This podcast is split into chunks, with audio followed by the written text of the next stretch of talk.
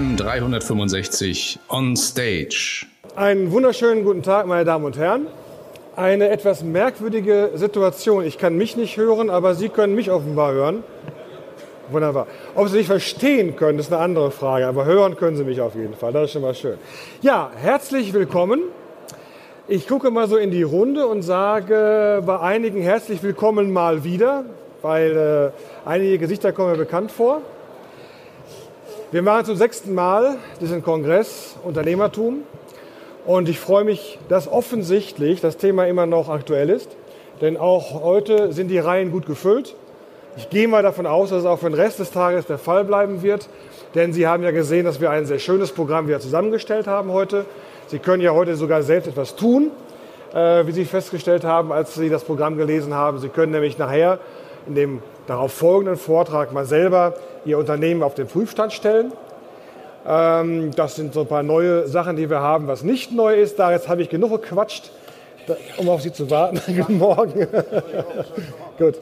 Immer im Einsatz der Vermittler, deswegen etwas Dr. Rolfs, genau. So, ja, ähm, fangen wir einfach an. Äh, schön, dass Sie da sind. Wir haben heute am Anfang eine äh, Diskussionsrunde mit drei Gästen, die uns aus ganz unterschiedlichen äh, Blickrichtungen mal sagen können, wie sie die Zukunft sehen und wie vor allen Dingen die Vermittlerbetriebe, vor allen Dingen ja heute die Maklerbetriebe, sich zukunftsfähig aufstellen können.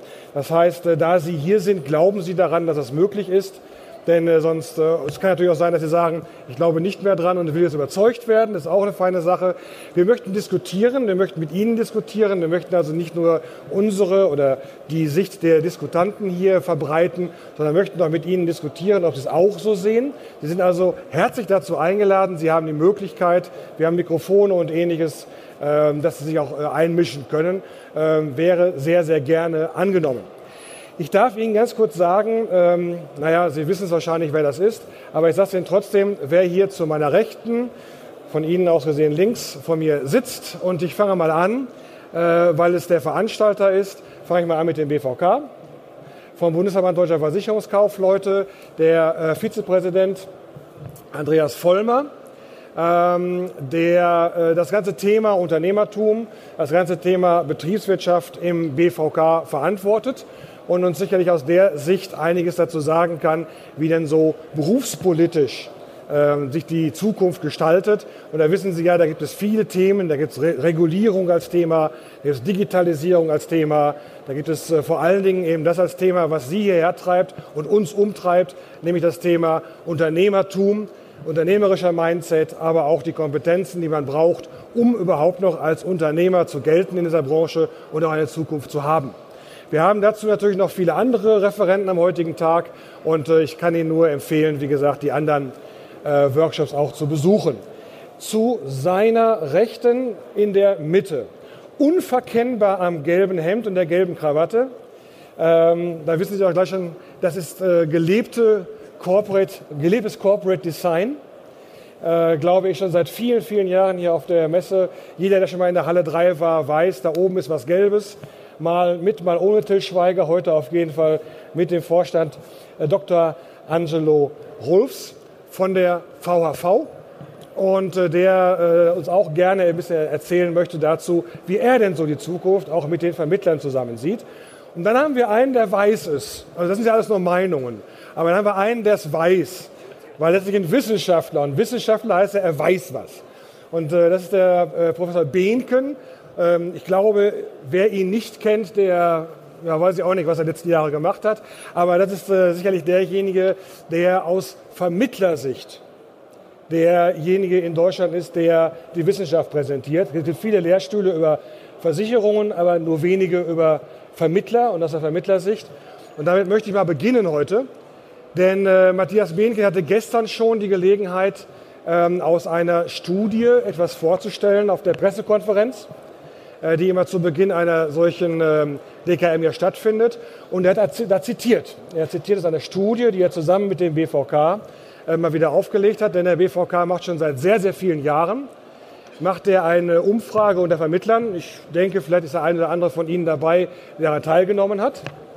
Das ist die BVK Strukturanalyse. Und da gab es gestern äh, ein großes Hallo als so einige dieser ähm, Ergebnisse bekannt gegeben wurden, die unmittelbar was mit der Frage zu tun hat, Unternehmertum. Äh, wie sieht es eigentlich aus mit Unternehmern? Wovon verdienen eigentlich Unternehmer Geld? Womit verdienen Unternehmer Geld?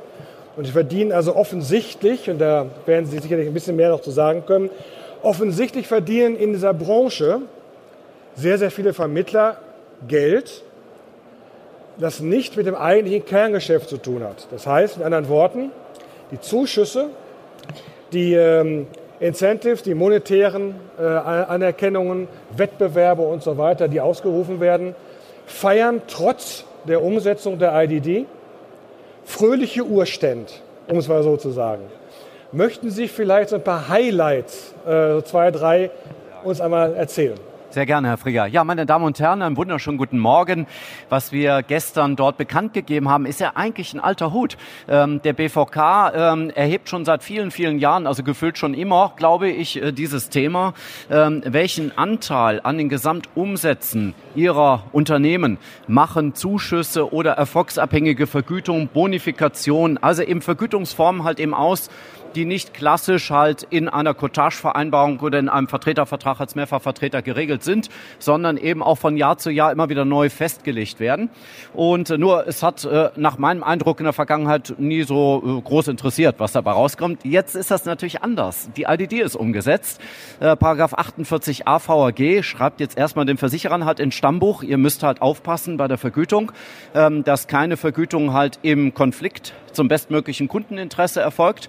Auch Sie, meine Damen und Herren, soweit Sie Mitarbeiter oder Unterstrukturen haben, ebenfalls müssen ganz genauso nach der Gewerbeordnung darauf achten. Das trifft Sie auch.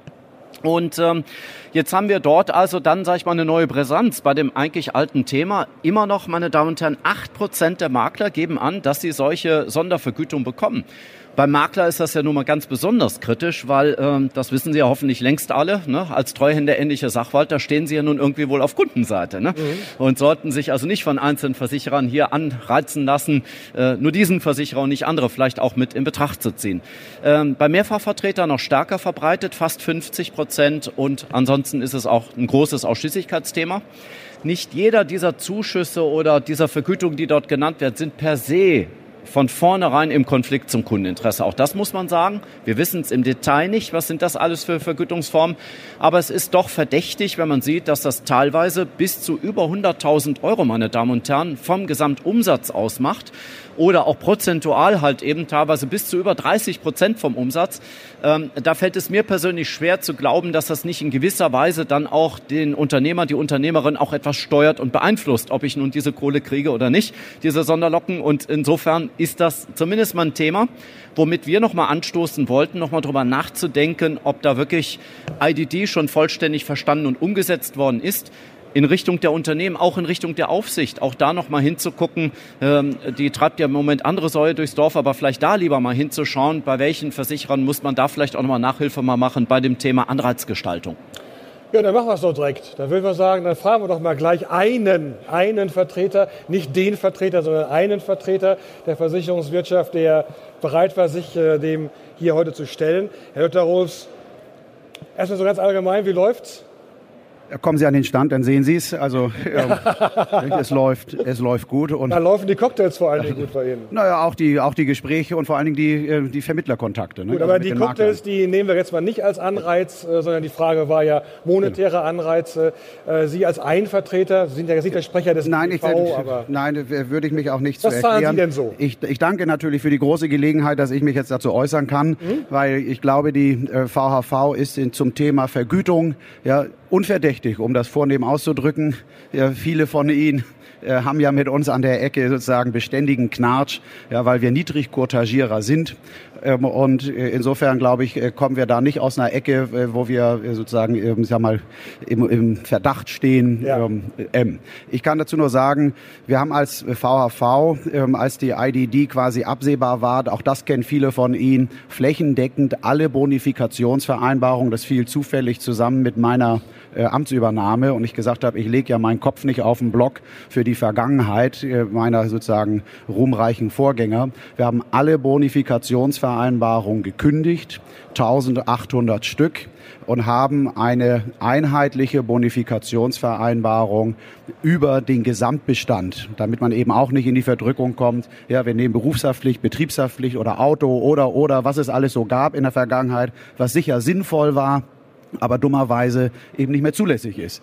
Haben wir alles einkassiert und haben uns auf ein Modell ähm, sozusagen festgelegt, wo wir die Gesamtzusammenarbeit mit dem Vermittler aus reiner Ertragssicht, nämlich was bleibt am Ende übrig? Und zwar einfach die Versichererbilanz reingelegt, auch wenn das dem Vermittler, ja, dem Makler sozusagen natürlich äh, nur eingeschränkt zugänglich ist. Aber haben gesagt, wenn bei uns was hängen bleibt, dann können wir über ja, Teilen sprechen. So einfach ist das bei der okay. VHV, dass das nicht alle Wünsche bedient und dass wir damit leider auch nicht auf der, in der Mehrheitsmeinung der Versicherer unterwegs sind. Das merke ich in den Dutzenden, Hunderten Gesprächen, die ich im Jahr habe, weil natürlich von Ihnen, also nicht den Anwesenden, aber von den Maklern natürlich beständig gespiegelt wird. Aber die anderen machen's. So, das ist also dieselbe Wahrnehmung ja, auf, Vers auf Versichererseite, Herr Frigger, ja, wie äh, auf Wissenschaftsseite. Es ist vorhanden. Mhm. Also es gibt solche und solche und Sie gehören zu den Guten? Zu den Guten, es gibt Sohne und solche ja, und wir sind Sohne. So, alles gut, ja. Aber ich kann, ich kann das verstehen. Ähm, ich vermute mal, die haben auch kein Geld mehr für Bonifikationen. Sie müssen ja alles Till Schweiger geben. Das ist ja das Problem das ist wahnsinnig teuer, auch ja, ja. da, ja wahnsinnig ja. teuer. Sie glauben gar nicht, wie viel Millionen und Abermillionen das, das kostet. Das ist, also es ist unerträglich. Also auch da, also auch da sozusagen mit Vorurteilen aufzuräumen, ja, den können Sie auch buchen, ja. So. Und manche Makler haben das sogar getan, ja, und die verfügen in der Regel auch nicht über Millionen und Abermillionen. Also, meine Damen und also Herren, wenn Sie, buchen Sie für, wenn Sie für Ihre Weihnachtsfeier noch jemanden suchen, Sie wissen, an wen Sie sich wenden können. Genau. Super. Ja, Herr Vollmann, Sie haben ja auch äh, eine zweistellige Anzahl von Mitarbeitern. Vielleicht brauchen Sie auch mal so jemanden für ein Incentive, kann ja sein. Aber eine andere Frage ist, der BVK hat das gestern, was der Matthias Behnken rausgefunden hat, kritisiert. Ähm, müssen Sie nicht dann mit Maklern, die Mitglied im BVK sind, sich auseinandersetzen, die sagen, warum beschränkst du jetzt mein Einkommen? Ja, sicher, klar. Also wenn wir darüber sprechen, dass äh, Vergütung an der einen Stelle äh, nicht richtig ist, äh, dann müssen wir uns natürlich dafür einsetzen, wenn wir gleichzeitig die Aussage tätigen, dass äh, Vergütung insgesamt vom Niveau her äh, sowieso auch nochmal äh, zu überdenken ist, dass wir schon auch klar machen, dass wir hier nicht einfach das Streichen einer Bonifikationsvergütung äh, im Blick haben, sondern dass wir, und das haben wir, glaube ich, auch äh, deutlich machen können, ich wiederhole das hier gerne, äh, dass wir hier eben für eine äh, durchlaufend gute Cottage uns natürlich einsetzen. Insofern, ich habe gerade einen neuen Begriff gelernt. Äh, was haben Sie gesagt? Niedrig-Coutagierer? Also kennen Sie das? Also äh, vielleicht sollten wir mal für Herrn Dr. Rolf sammeln gehen, weil er hat ja schon gerade, äh, geben Sie das mal rum, vielleicht äh, gibt der ein oder andere Herrn Dr. Rolfs hier was rein oder vielleicht sind Sie bereit, dass wir hier ein bisschen Ah, ja, genau. Ach so, okay, gut. Ja, also äh, sammeln wir doch nicht hier für Versicherer. Wir sind ja Unternehmer. Ich hoffe, Sie sind unternehmerisch genug, äh, gut genug aufgestellt, um eben auch äh, Ihre Bilanz im, im Blick zu behalten. Aber äh, Spaß beiseite. Wir haben es äh, bei Versicherungsvermittlern, Herr Frigger, äh, in der Tat vom Gesamtniveau her. Und da gibt, glaube ich, die Studie auch äh, sehr sehr gut Auskunft, äh, weil die, die Zahlen aus der Strukturreform hier eigentlich eine eindeutige Sprache sprechen. Ähm, haben wir insgesamt sowohl von der Umsatzseite, aber noch viel bedrohlicher von der, von der Gewinnseite her. Da können wir uns das gar nicht leisten, am Ende des Tages auf die, auf die Größenordnung der Einnahme zu verzichten, die durch diese Bonifikationen kommen. Von daher der Appell an alle Niedrigkutagierer und äh, hier darüber doch auch nachzudenken, äh, das meine ich jetzt ganz ohne Spaß, Herr Dr. Rolfs, dass äh, eben auch das Betreiben einer Kfz-Versicherungssparte im Maklerbetrieb ist wenn Sie da einen vernünftigen Service anbieten wollen, äh, ist es aufwendig und das ist mit fünf Prozent aus Hannover langfristig nicht bezahlbar. Insofern da ist eben unser Appell sehr eindeutig, aber das ist keine Studie, die, die einen Angriff auf die VV solo-mäßig darstellt, sondern generell eben unser Appell als Berufsverband hier eben auch für eine, eine durchlaufend angemessene Cottage, für eine angemessene Leistung im Maklerbetrieb eben auch zu sorgen. Denn äh, die, die Studie sagt schon sehr deutlich, dass äh, wir hier kein Reichtumsproblem äh, haben, sondern ich nenne das manchmal auch äh, den Reichtums- und Armutsbericht der deutschen Versicherungswirtschaft, den wir hier mit dieser Studie rausgeben. Wir haben schon an der, an der einen Seite wirklich sehr, sehr äh, bedrohlich niedrige Werte im Umsatz und im Gewinn und von daher äh, müssen wir schon sehr deutlich darauf aufmerksam machen, dass die wirtschaftliche Tragfähigkeit der Unternehmen, der Maklerbetriebe, aber erst recht auch mancher Agenturbetriebe in der Ausschließlichkeit äh, wirklich gestärkt werden muss. Ja, vielen Dank. Direkt eine, direkt eine Wortmeldung. Ja, bitte sehr. Die niedrige Cortage betrifft ja nur die Vermittler, nicht den Vorstand. Ne? Die Ähm. niedrige Cortage betrifft doch nicht den Vorstand, sondern die Vermittler. Ja, Äh, mit, mit niedrig kutagieren ist äh, sicherlich als allererstes mal die Vermittlervergütung gemeint. Äh, die Vorstandsgehälter müssen wir wahrscheinlich Die in, in Ihrem Jahresabschluss nachlesen. Da werden Sie die nach gesetzmäßigen äh, Verpflichtungen auch angemessen veröffentlichen. Genau. Gehe ich mal von aus, ja. nun ist natürlich. Äh, Gut, nicht. Wir wollen ja über Unternehmertum sprechen heute, anderes Thema. Ähm, Professor Behnken, Sie äh, machen ja nicht nur Studien, sondern laufen auch schon mal auf Messen rum. Nein, aber Sie haben ja auch noch Studenten. Und äh, wenn Sie diese Studenten sich so anschauen, ach, hier sind sogar welche, da können wir, könnten wir Sie sogar direkt fragen gleich. Stellen Sie mal auf, so sieht unser Nachwuchs aus. Nein, ah, bitte. Herzlichen ja, So. Guten Tag, guten Tag. sehr gut. Wenn Sie jetzt sagen, äh, diese, 1 zu 1 Betreuung. diese, diese Studierenden, die Sie so haben, mit denen reden Sie ja auch darüber, Berufsbildfragen, Sie reden darüber, was kann man machen in der Branche, was kann man werden. Man kann ja was anders werden als der nächste Stromberg, man kann ja auch draußen was machen. Deswegen sind Sie ja auch hier, herzlich willkommen. Es sei denn, der will ein paar Punkte. Äh, äh, so, das heißt, äh, Sie können ähm, sicherlich auch darüber berichten, wie ist denn die Stimmung bei den Studierenden zum Thema, ich werde mal später Vermittler, ich werde mal Unternehmer. Ich werde mal jemand, der als Makler oder vielleicht als Ausschließlichkeitsvermittler auch mal ruhig rausgeht. Äh, Sie können darüber ja gut berichten, denn Sie waren es ja selber mal. So ist das. Also ähm, der Anwesende mal ausgeschlossen, aber so ganz generell muss ich sagen, ist bei den jungen Leuten das Thema Vertrieb nicht sehr populär. Das war es aber, glaube ich, noch nie. Das war es auch in meiner Generation nicht. Aber was jetzt schlimm ist, dass auch, ähm, ich sag mal so, der Arbeitsmarkt heute ein anderer ist als noch vor 30 Jahren. Ja. Und insofern also auch viel Auswahlmöglichkeiten dann bestehen. Und wenn ich heute ein Studium mache, dann habe ich dann häufig auch dann die Vorstellung, naja, da möchte ich auch anschließend dann zum Beispiel Vorstandsassistent bei Herrn Dr. Rolfs werden oder in eine tolle Stabsabteilung, Controlling oder Marketing oder Personalwesen oder Risikomanagement, Compliance und was da alles so schöne Sachen gibt. Regulatorik rauf und runter ist ja auch ein wachsender Bedarf dort tatsächlich. Und das ist ein harter Wettbewerb letztlich hier für den Vertrieb, wirklich Nachwuchskräfte dann hier auch zu halten. Da muss man, das ist jetzt aber ein bisschen über das heutige Thema hinaus, vielleicht auch langfristig nochmal drüber nachdenken, ob Vertrieb, so wie wir den hier seit Jahrzehnten gewohnt sind und leben, ob der wirklich noch attraktiv genug ist für junge Leute und ob wir da nicht nochmal andere Wege gehen müssen. Zum Beispiel diese massenhafte Klein- und Kleinstselbstständigkeit. Ist das noch attraktiv? Also da sagen mir junge Leute, warum? Ähm, also ich bin es eigentlich gewöhnt von zu Hause aus, Gott sei Dank, den meisten geht's gut, ähm, dass immer eigentlich Geld da war und eigentlich ist das für mich jetzt nicht attraktiv, jetzt als selbstständiger Unternehmer von morgens bis abends drüber nachdenken zu müssen, ob überhaupt Geld in die Kasse kommt. Also das Geld da ist, ist erstmal selbstverständlich. So, und jetzt sehen wir mal weiter, was für einen Inhalt, was für einen Sinn hat denn die Arbeit? Also nicht mehr so wie früher, dass man noch sagen könnte, du kannst unermesslich reich werden und das reicht als Anreiz. Nee, nee, heute wird gefragt, was ist der Sinn dahinter? Was tun wir eigentlich Sinnvolles für die Menschheit, für die Kunden da draußen? Und da sind die Antworten manchmal etwas einsilbig. Dann kommt dann doch wieder, ja, du kannst reich werden. Ja, interessiert mich aber nicht. Wer müsste diese Antworten denn geben? Ähm, alle.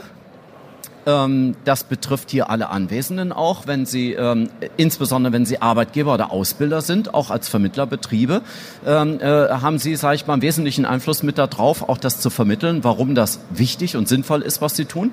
Die Versicherungsunternehmen, ähm, die Verbände, alle gemeinsam hat man daran zu arbeiten, äh, das tun sie ja auch nicht, dass man Berufsbild nochmal weiterentwickelt und sich nochmal Gedanken macht, was ist eigentlich das äh, zukünftige Berufsbild, was auch junge Leute noch anspricht, wo die sagen, da finde ich mich wieder. Ne?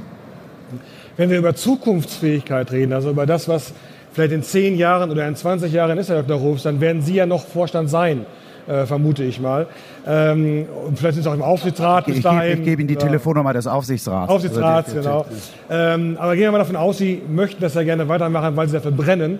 Ähm, haben Sie das Gefühl, wenn Sie so ein paar Jahre weiter gucken, also wenn Sie so ein bisschen Zukunftsperspektive für sich in Ihrer Funktion haben, haben Sie den Eindruck, ähm, es reicht, was äh, dort nachkommt, qualitativ und quantitativ?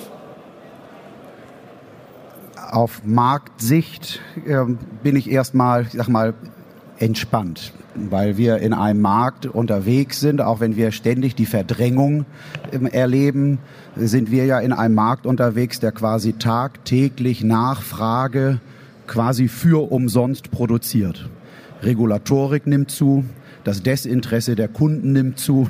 Ja, die Komplexität, sozusagen die Komplexität der Produkte nimmt zu. Das heißt, eigentlich entsteht tagtäglich Nachfrage nach qualifizierter Beratung. Und alle Sicherungssysteme, die wir kennen, sind ja nicht auf Ausbau programmiert. Das heißt, auch der objektive sozusagen Bedarf an Absicherung, an Vorsorge, an Risikotragung nimmt auch zu. Mhm. So gesehen bin ich erstmal aus Marktsicht, sag mal, positiv gespannt, äh, positiv gestimmt. Parallel dazu haben wir natürlich die sogenannte demografische Entwicklung. Völlig überraschend wird jeder von uns jedes Jahr grob ein Jahr älter. Das hat man ja auch in großen Studien rausgekriegt und äh, ist ja seitdem auch konsequent dabei, sozusagen gegen anzuarbeiten. Da kann ich nur sagen, sind wir natürlich auch entspannt, weil natürlich für Nachfolge eigentlich Klondike-Zeiten anbrechen. Es gibt genügend, die in ein Alter kommen, wo sie sich die Frage stellen, gebe ich ab? Das war, wenn Sie zurückgucken, ja, in anderen Generationen nicht. Da kam man quasi immer zu spät, war alles besetzt. Ja, überall waren schon welche, und zwar im besten Alter. Ja, und jetzt ja, kommt eine Situation, wo quasi, ich sozusagen Beratungsposten, will ich das mal nennen, ja, oder Unternehmereinheiten frei werden. Auch da bin ich entspannt. Und jetzt kommt sozusagen das Doofe, das Bottleneck, ja, die Nachfrageseite. Haben wir genügend junge Menschen, die drauf haben, erstens Unternehmer zu sein, ja, das Risiko, die Selbstständigkeit, die Unabhängigkeit, aber auch die Verantwortung, die Unsicherheit, den täglichen Kampf, ja, sozusagen die Eigenverantwortung einzugehen. Und haben wir genügend, wenn wir da schon diese Gruppe haben, die dann auch noch sagen, sie wollen das im Versicherungsvorsorge Finanzenbereich. Und da muss ich sagen, bin ich nicht so entspannt. Mhm. Also ich weiß nicht, wie Sie das so erleben in Ihrem Alltag, ob Ihre Nachfolgegespräche, also ob Sie sich kaum retten können vor Anfragen, sag mal, willst du nicht verkaufen, ich würde gerne einsteigen. Ja, da sehe ich einen deutlichen Bedarf. Und jetzt wieder die Sache zurück an alle. Da sind natürlich wir gefordert, ja, vielleicht den Interessenten auch klar zu machen, ja, es sind beste Zeiten für Zukunftsperspektiven, weil der Markt da ist, weil die Nachfolgesituation da ist und weil quasi, ich will nicht sagen erstmals, die Nachfrager deutlich in einer Auswahlposition sind. Ja, die können tatsächlich sich überlegen, will ich hier einsteigen oder will ich da einsteigen? Das war zu unseren Zeiten dummerweise anders. Also insofern Makro prima, Mikro schwierig. Mikro schwierig. Ähm wenn Sie das Mikro nehmen, nein, es ist äh, Mikro schwierig natürlich, Herr Vollmer. Es ist ja etwas, was Sie äh, als Verbandsvertreter natürlich auch interessiert. Ist ja auch nicht nur die Frage äh, derjenigen, die vielleicht noch mal irgendwann in den Beruf reingehen, sondern auch derjenigen, die im Beruf sind. Also die, die heute hier sind. Ist ja auch die Frage, was müssen die tun, um zukunftsfähig zu sein? Äh, da geht es ja auf der einen Seite darum, natürlich rechtzeitig für Nachwuchs zu sorgen, um die Altersvorsorge durch Verkauf beispielsweise eines Bestandes zu haben. Das ist ja ein ganz wichtiges Thema für ganz viele. Äh, da scheint es ja auch zu hapern, liest man ja immer wieder, dass ganz viele eine Illusion verlieren, wenn sie über 60 sind, weil sie eben merken, es geht eben doch nicht so einfach zu verkaufen. Aber was ist mit denjenigen, die vielleicht noch mal zehn Jahre jünger sind? Was müssen die tun, um noch mithalten zu können? Ja, das ist eine gute Frage, Herr Frieger. Ich möchte auch anknüpfen an das, was Herr Dr. Rolfs hier schon gerade gesagt hat. Ähm, wir haben in der Tat eine Situation, wo wir uns über die Attraktivität unseres Berufsbildes natürlich intensive Gedanken machen müssen. Das gilt für alle. Das, das gilt für denjenigen, der noch 10, 15 Jahre vor der Brust hat. Das gilt aber auch für denjenigen, der heute 65 ist, weil der spricht mit jungen Menschen womöglich gerade in, äh, im, im Maklerbereich jetzt darüber, wo wir ja echte Unternehmensverkäufe auch haben, darüber, wie, wie attraktiv eben äh, die eigene Berufsausübung, das eigene Unternehmen ist und äh, jemand, der also schlechten Eindruck sozusagen macht und, und, und die ganze Branche letzten Endes nicht, nicht mehr besonders zukunftsfähig sieht, der ist auch ein schlechter Verkäufer seines eigenen Unternehmens und er findet im Zweifelsfall dann eben auch keine äh, Nachfolge. Und äh, die, für die jungen Leute gilt es natürlich genauso. Deshalb haben wir als BVK schon vor einigen Jahren uns aufgemacht und haben gesagt, wir müssen einfach als größter Berufsverband in Deutschland hier natürlich auch ein attraktives Zeichen setzen und uns über das Berufsbild des Versicherungsvermittlers Entwicklers insgesamt äh, intensive Gedanken machen. Wir haben das jetzt auch noch mal oder sind gerade dabei, das auch weiterzuentwickeln. Wir sprechen jetzt von dem ähm, hybriden Versicherungsvermittler. Hybrid deshalb, weil einfach die ganzen Aspekte der, der Digitalisierung wundert mich, dass wir jetzt hier 10.25 Uhr haben und Digitalisierung ist noch gar nicht gefallen. Aber dann führe ich jetzt mal den Begriff in die Veranstaltung ein, denn ähm, denn die, die äh, Situation, dass natürlich äh, die, die ganze Tech-Industrie auch irgendwo einen Blick auf, auf unser Geschäftsmodell hat, das wissen wir ja hier alle im Raum. Und äh, da darf man aber auch keine Angst vor haben, sondern da müssen auch schlichtweg die, die Chancen dessen, dass wir uns da sehr attraktiv eben auch heutzutage in unseren Unternehmen und gerade in den Maklerunternehmen weiterentwickeln können, die müssen wir natürlich auch ergreifen. Die müssen alle Jahrgänge ergreifen. Das ist nichts, wo ich sagen kann, ich bin 58,5 und mich geht Digitalisierung irgendwie nichts mehr an. Ich mache das hier noch drei Jahre und dann gehe ich mit etwas über 60 dann irgendwie auch in Ruhestand. So funktioniert es ja heutzutage nicht mehr. Und insofern äh, kennzeichnet eben unser äh, Berufsbild, von dem wir als BVK jetzt seit ungefähr fünf, sechs Jahren, kann man sagen, intensiv sprechen und was wir jetzt auch äh, in Richtung Hybrid weiterentwickeln wollen oder sind gerade dabei, dass wir einmal die Qualität ganz deutlich in den Vordergrund stellen. Das muss uns immer auszeichnen gegenüber allen anderen Angeboten, die jetzt vielleicht auch gerade durch, durch äh, neue Player am Markt äh, kommen. Das sehen wir jeden Tag, wenn wir die Sportschau-Werbung uns da angucken. Äh, wir stehen schlichtweg für Qualität in der Beratung. Und damit können wir Kunden überzeugen. Wir müssen aus dieser Qualität heraus auch neue Dienstleistungen entwickeln. Äh, kleiner praktischer Tipp von, von meiner Seite. Kümmern Sie sich intensiv um die Schäden Ihrer Kunden. Ich glaube, das ist eine riesengroße Chance, die wir als Versicherungsvermittler haben, unsere Kunden im Schadenfall, weil da kommt es doch zum Schwur. Deshalb macht er mit uns Versicherungsgeschäfte und einen Kunden im Schadenfall im Regen stehen zu lassen, da kann man eigentlich schon gleich sich die Kündigung auf Wiedervorlage legen. Die kommt dann nächsten Tag. Äh, da erwartet der Kunde das, wenn er es vielleicht auch in der Vergangenheit nicht immer so verbalisiert hat, da erwartet er von uns unsere Expertise. Da können wir letzten Endes jeden Tag aufs Neue punkten, weil die Schäden kommen so sicher wie es Arm in der Kirche. Und insofern glaube ich, dass wir schon sehr intensiv, äh, vielleicht deutlicher als in der Vergangenheit, über die Attraktivität unseres Berufsbildes sprechen, weil eine Begleitung eines Kunden im Schadenfall kann ich nicht in eins und null wegdigitalisieren. Da braucht der, Kunden, der Kunde schlichtweg einen Menschen, den er anrufen kann, wo er ein gutes Gefühl hat, der begleitet mich jetzt, der hilft mir hier in der Existenzsicherung, die ich, äh, die hier vielleicht gerade bedroht ist durch das Schadenereignis. Und insofern ähm, ist das äh, für uns mal der allererste und wichtigste Punkt, dass ich Qualität in der Beratung habe. Dann haben wir die ganzen Einstellungsfragen. Also wir reden heutzutage von nachhaltiger Wirtschaft und auch da kann der Versicherungsvermittler als jemand, der ein langfristiges Vertrauensverhältnis in der Regel zu seinem Kunden anstreben sollte und zu vielen Kunden das ja auch hat, kann er, glaube ich, auch sehr gut punkten. Bis man nachhaltig eine Beziehung zu Google aufgebaut hat, dauert das, glaube ich, ein bisschen. Und insofern ist der Vermittler da auch gut beraten, sein Geschäft langfristig zu betreiben. Und wenn ich das Ganze dann noch garniere mit unternehmerischen Freiheit, mit unternehmerischen Chancen und Risiken. Ich glaube, dass ich in der Summe, jetzt habe ich lang genug gesprochen, schon auch jungen Menschen ein attraktives Berufsbild äh, aufzeigen kann, ähm, in dem er dort unterwegs ist und äh, in dem er sich selbstständig verwirklichen kann. Wir müssen ja auch die großen Fragen stellen. Was für Berufe gibt es überhaupt noch in der Zukunft? Ja, die Digitalisierung steht nicht nur vor der Tür. In manchen Bereichen hat sie so dermaßen stark Einzug gehalten, dass es viele Berufe womöglich auch in Zukunft nicht mehr gibt.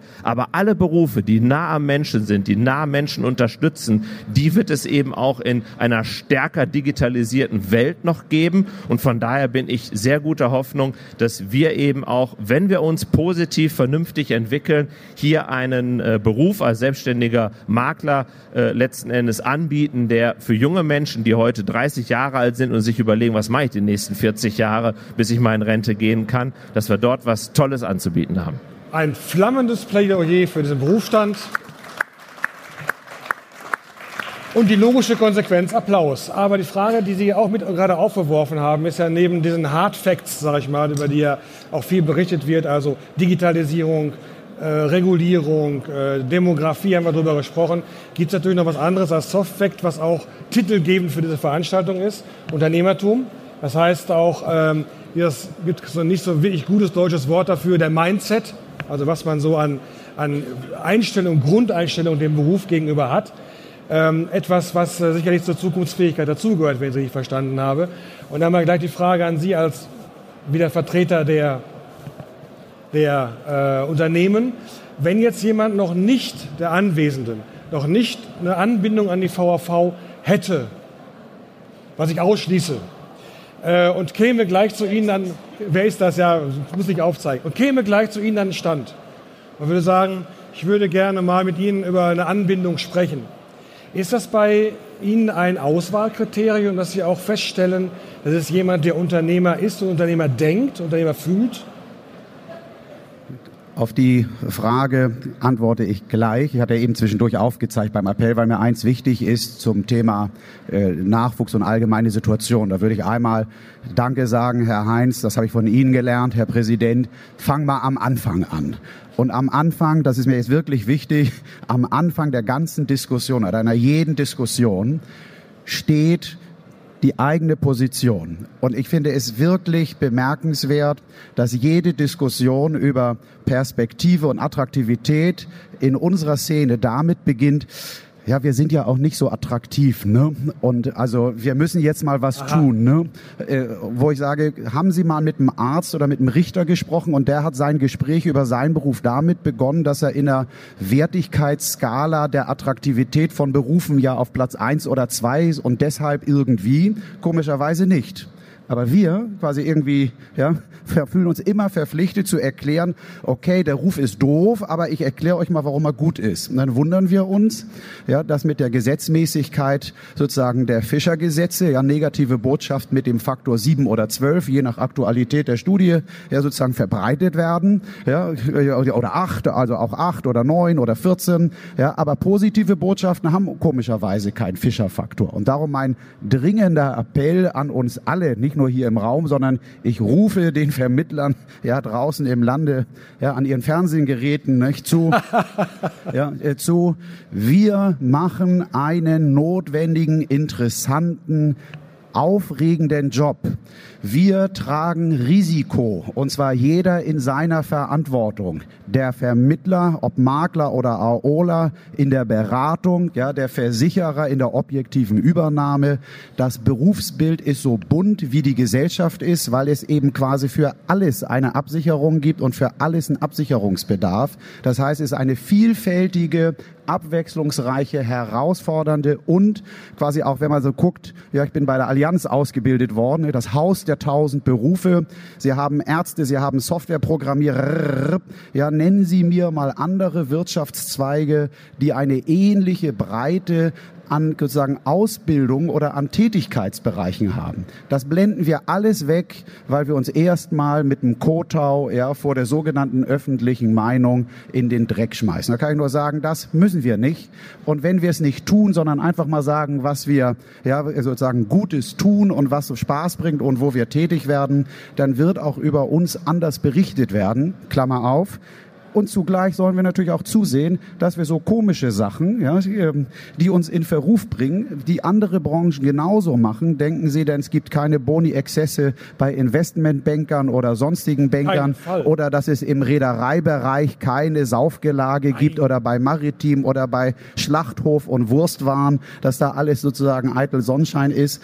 Alles Schall und Rauch. Ich glaube, ja, sozusagen äh, Licht und Schatten ist gleich verteilt und wir reden dummerweise viel über Schatten und wenig über Licht. Und deshalb lassen Sie uns eher quasi an der eigenen Nase anfangen sagen, wir machen einen geilen Job, ja, und wir gehen täglich raus zum Kunden, stellen uns der Kritik, der Anforderung, den Mühsal, das beim Versicherer, da nehme ich uns nicht raus, ja, der Mühsal, das beim Versicherer zu platzieren und für die Interessen des Kunden zu kämpfen. Und was ist ehrenwerter als das? Ähm. So, Sie mehr.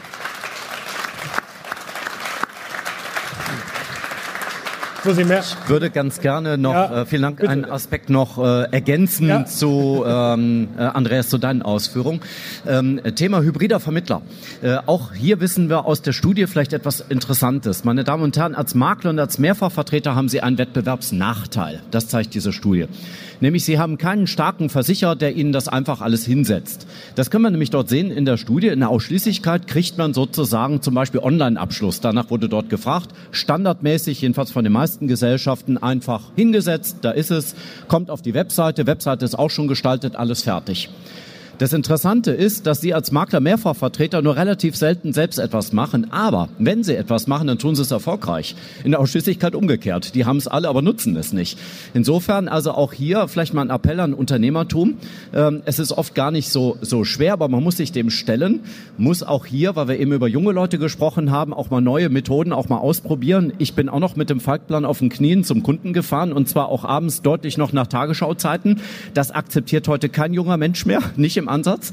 Und ähm, deswegen, das kann man, das kann man auch vermeiden. Das kann man heute schicker und eleganter machen. Die Tools dafür gibt es alle. Hier auf der Messe kriegen Sie so viel auch gezeigt und angeboten, aber stellen sich diesen Themen auch. Und wenn Sie es selbst nicht machen, dann holen sich mal junge Leute, stellen sich junge Leute ein, die können das. Lassen sich das von denen zeigen und auch mal begeistern. Ich möchte jetzt, ähm, Herr Roos, weil ich jetzt genau weiß, was Sie jetzt sagen werden, Frage beantworten. Ja, nee, Sie werden jetzt sagen, gucken Sie mal auf MyMVP. Aber das äh, sparen wir uns jetzt. Ich wollte die ähm, Frage beantworten. Ja, aber vielleicht mit einer Zusatzfrage, weil ich angesichts der fortgeschrittenen Zeit, die wir gleich zu Ende sind, noch einen wichtigen Aspekt ansprechen möchte. Ähm, wenn Unternehmertum so wichtig ist und wenn Unternehmertum auch für Sie als Versicherer so wichtig ist, das war ja jetzt gerade schöne Generalprobe für die nächste Auftaktsveranstaltung, die Sie gerade hatten. Sie haben auch Ihren Applaus bekommen. Aber jetzt trotzdem nochmal den Tropfen Wermut in den Wein. Es gibt etwas, was der Berufsverband anprangert. Er sieht nämlich eine Tendenz momentan bei den Pools. Sie arbeiten ja auch wahrscheinlich mit Pools zusammen. Und äh, da gibt es einen kleinen Wermutstropfen, nämlich die Frage, ist eigentlich das, was da momentan sich so ein bisschen abzeichnet, noch dienlich dem Unternehmertum?